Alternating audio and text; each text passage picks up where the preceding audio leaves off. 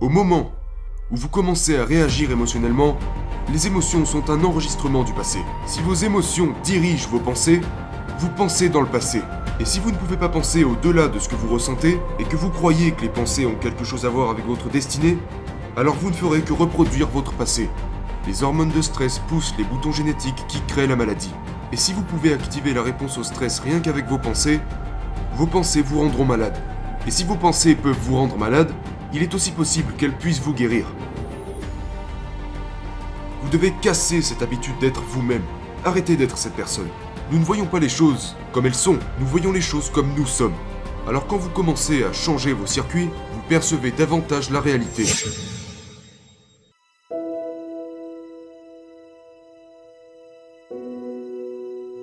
Je me suis fait renverser par un camion lors d'un triathlon en 1986 sur la partie cycliste de la course. Je me suis cassé 6 vertèbres de la colonne vertébrale et on m'a dit que je ne remarcherais plus jamais. Et la procédure chirurgicale typique pour les fractures multiples au niveau de la colonne vertébrale est assez délicate. Donc ils ont vissé des longues tiges en acier inoxydable dans mes vertèbres qui permettaient ainsi à ma colonne de rester en place. Mais le pronostic informait que je ne remarcherais probablement plus jamais, donc en quelque sorte, la chirurgie avait pour but de simplement me soulager, sans plus. Je pensais que je ne pourrais plus aller nulle part, que je ne pourrais plus rien faire. J'étais essentiellement allongé sur le ventre et je me suis dit, eh bien, il y a une intelligence qui nous garde en vie, qui fait fonctionner notre cœur, qui nous permet de digérer, et elle doit forcément savoir comment me guérir. Comme une intelligence qui nous maintient en vie. Et j'ai pensé, eh bien, si c'est une intelligence, elle a une conscience, et une conscience est consciente, donc elle doit forcément faire attention à moi. Alors je me suis dit, regarde, tu vas passer la plupart de ton temps à essayer de te connecter avec cette intelligence pour pouvoir lui donner un plan, un modèle.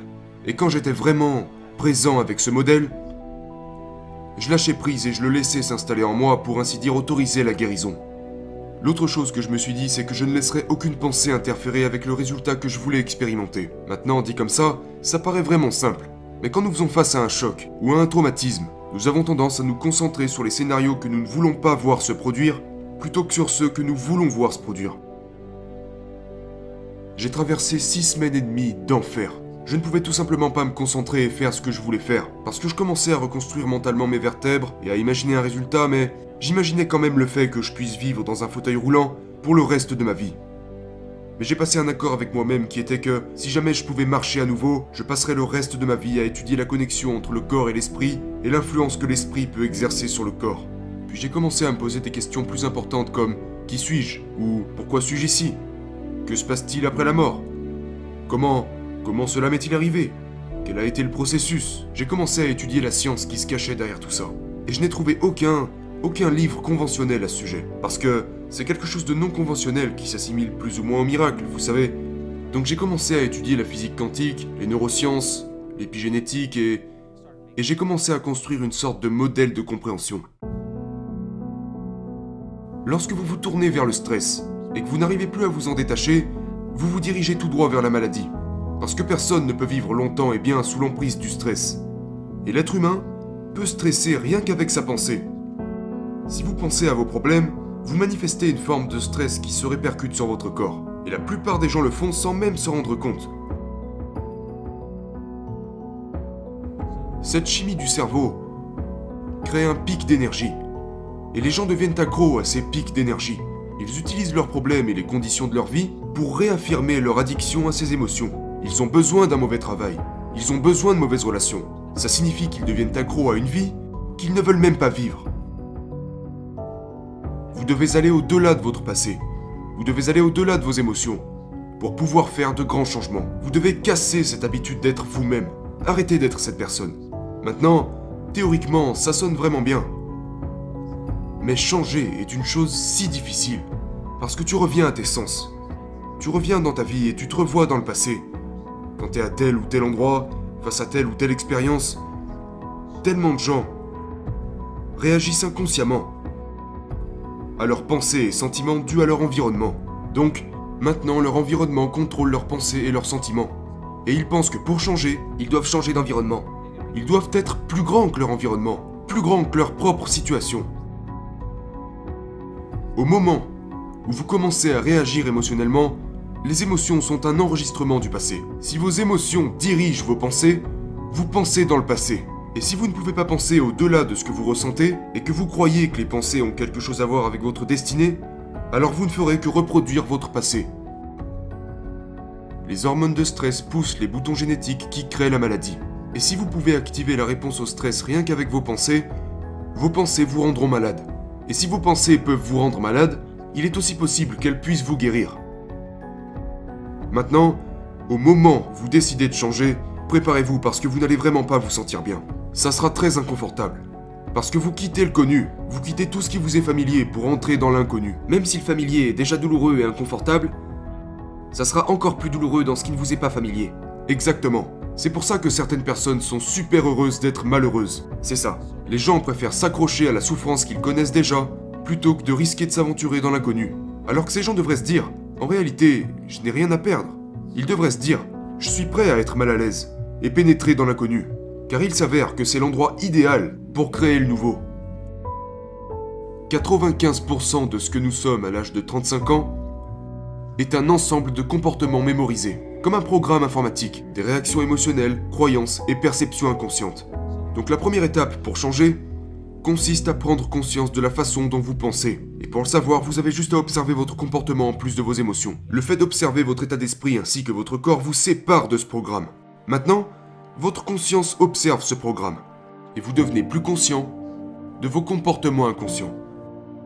Et cette première étape créera d'énormes quantités de chaos dans votre cerveau et votre corps. Le problème, c'est que les gens ont tendance à rapidement revenir à leurs vieilles habitudes, les mêmes émotions et comportements parce que ils se sentent mieux avec ce qui leur est familier. Mais s'ils y arrivent, alors ils doivent se demander Ok, maintenant que je suis conscient, je dois me réinventer. Maintenant, c'est. C'est vraiment important parce qu'ils peuvent s'asseoir et penser Eh bien, ok, qui est-ce que j'admire? Il y a plein de gens formidables que nous pouvons prendre comme modèle. Quelles sont les nouvelles qualités et caractéristiques que je souhaiterais acquérir? Comment vais-je changer? Vous savez, à quoi pourrais-je ressembler? Commencez à penser comment devrais-je être dans cette nouvelle vie? Qu'est-ce que je vais changer à propos de moi-même? Maintenant, il y a ce phénomène intéressant qui est que si vous fermez les yeux et que vous commencez à penser à faire quelque chose, si vous êtes un athlète, vous allez tout de suite comprendre. Si vous avez des antécédents dans le football, quand vous deviez courir une certaine distance ou quand vous deviez faire quelque chose en particulier, vous le visualisiez d'abord dans votre esprit. Il s'avère que le fait de répéter mentalement quelque chose quand vous êtes vraiment présent votre cerveau ne fait en fait pas la différence entre ce qui se passe à l'extérieur et ce qui se passe à l'intérieur de vous. En fait, votre cerveau va commencer à le voir comme si vous l'aviez fait durant les 5 derniers jours, alors que vous n'avez jamais parcouru cette course. Et dans ce cas-là, votre cerveau n'est plus un enregistrement du passé, parce qu'il l'est habituellement, il devient un schéma du futur. Vous préparez votre cerveau, et il devient réellement une plateforme de travail. Nous avons fait une expérience à ce sujet. Vous savez, prenez un groupe de gens qui n'ont jamais joué de piano de leur vie, et vous les divisez en deux groupes. Pour le premier groupe, vous leur apprenez les gammes et accords de base, et vous leur faites passer des scanners cérébraux. Ils viennent et pratiquent 2 heures par jour pendant 5 jours. Et à la fin des 5 jours, si vous leur refaites passer des scanners cérébraux, ils ont en fait développé de nouveaux circuits dans le côté opposé de leur cerveau. Rien de magique, vous apprenez simplement quelque chose de nouveau. Apprendre, c'est créer de nouvelles connexions neuronales. Vous recevez des instructions, vous appliquez ces instructions, y impliquez votre corps et vous en tirez une expérience. Une expérience qui enrichit votre cerveau. Si vous faites attention à ce que vous faites et que vous le répétez, vous créez en fait de nouveaux circuits. Maintenant, vous prenez l'autre groupe de gens. Ils viennent et pratiquent 2 heures par jour pendant 5 jours, et vous leur faites également passer un scanner cérébral avant et après l'expérience. Mais la différence avec le premier groupe, c'est qu'ils ne vont pas toucher le piano. Ils ferment les yeux et se visualisent mentalement en train d'apprendre leurs gammes et accords. Et à la fin de ces 5 jours, ils ont développé la même quantité de circuits neuronaux que les personnes qui ont réellement pratiqué le piano. Qu'est-ce que ça veut dire? Ça ne veut pas seulement dire qu'ils ont modifié leur cerveau en pensant différemment, mais que leurs cerveaux ont réellement cru qu'ils ont joué du piano pendant 5 jours. Maintenant, mettez-les devant un piano, sachant qu'ils n'en ont jamais joué auparavant. Ils joueront parfaitement les gammes et accords en question, parce que leur cerveau a été câblé pour cela, parce qu'ils se sont visualisés en train de le faire. Quelles sont alors les caractéristiques requises pour se plonger dans cet état créatif? Tout commence par créer de nouveaux circuits correspondant à une nouvelle personnalité, et cette nouvelle personnalité se connecte à votre nouvelle réalité personnelle vous devenez littéralement quelqu'un d'autre. Et maintenant, vous refusez les gènes de la maladie et vous développez de meilleurs gènes. Donc, j'ai réalisé que ce processus de réinvention est exactement ce que nous avons toujours fait. C'est juste que nous sommes complaisants dans certains domaines de notre vie et nous nous arrêtons. Maintenant, la dernière chose que ces gens ont en commun, c'est que lors de ce processus de répétition, il y a de longs moments où ils perdent la notion du temps et de l'espace. Autrement dit, ils sont tellement impliqués dans leur monde intérieur, leur imagination, que lorsqu'ils rallument la lumière de la pièce dans laquelle ils se trouvaient, ou qu'ils réouvrent les yeux, ou peu importe, ils pensaient qu'il s'était écoulé 20 minutes au mieux, mais il s'était écoulé 1 heure et 20 minutes. Si vous êtes vraiment concentré, et que vous prêtez vraiment attention au moment présent, soudainement, vous quittez cette réalité tridimensionnelle. Et lorsque vous quittez cette réalité tridimensionnelle, il n'y a qu'un seul autre endroit où aller, et c'est le royaume de la pensée. C'est ce qu'on appelle aussi le champ quantique. Et ce champ quantique est l'endroit où existent toutes les possibilités. Donc il se connectait à un champ d'information qui avait tout à voir avec le premier principe, qui est que cette intelligence invisible est à la fois en nous et autour de nous, le personnel et l'universel. C'est le, champ unificateur qui régit tout ce qui est matériel dans ce monde. Et c'est comme ça que vous changez quelque chose de matériel. Ça signifie que pour guérir votre corps, vous devez aller au-delà de votre corps. Parce que si vous essayez de guérir votre corps avec votre corps, il y a une chose que je peux vous garantir, c'est que ça va prendre du temps. Parce que vous jouez selon les règles de la physique, alors que vous pourriez jouer selon les règles quantiques. L'énergie dicte la matière. Alors quand vous êtes vraiment conscient et que vous souhaitez faire des changements à partir de là, que ce soit neurologiquement, biologiquement, chimiquement, hormonalement, génétiquement, le changement désiré se produira beaucoup plus rapidement vous y arriverez en beaucoup moins de temps, parce que vous êtes connecté à un univers qui n'est pas gouverné par le temps. Et d'un seul coup, vous pouvez percevoir un changement de réalité.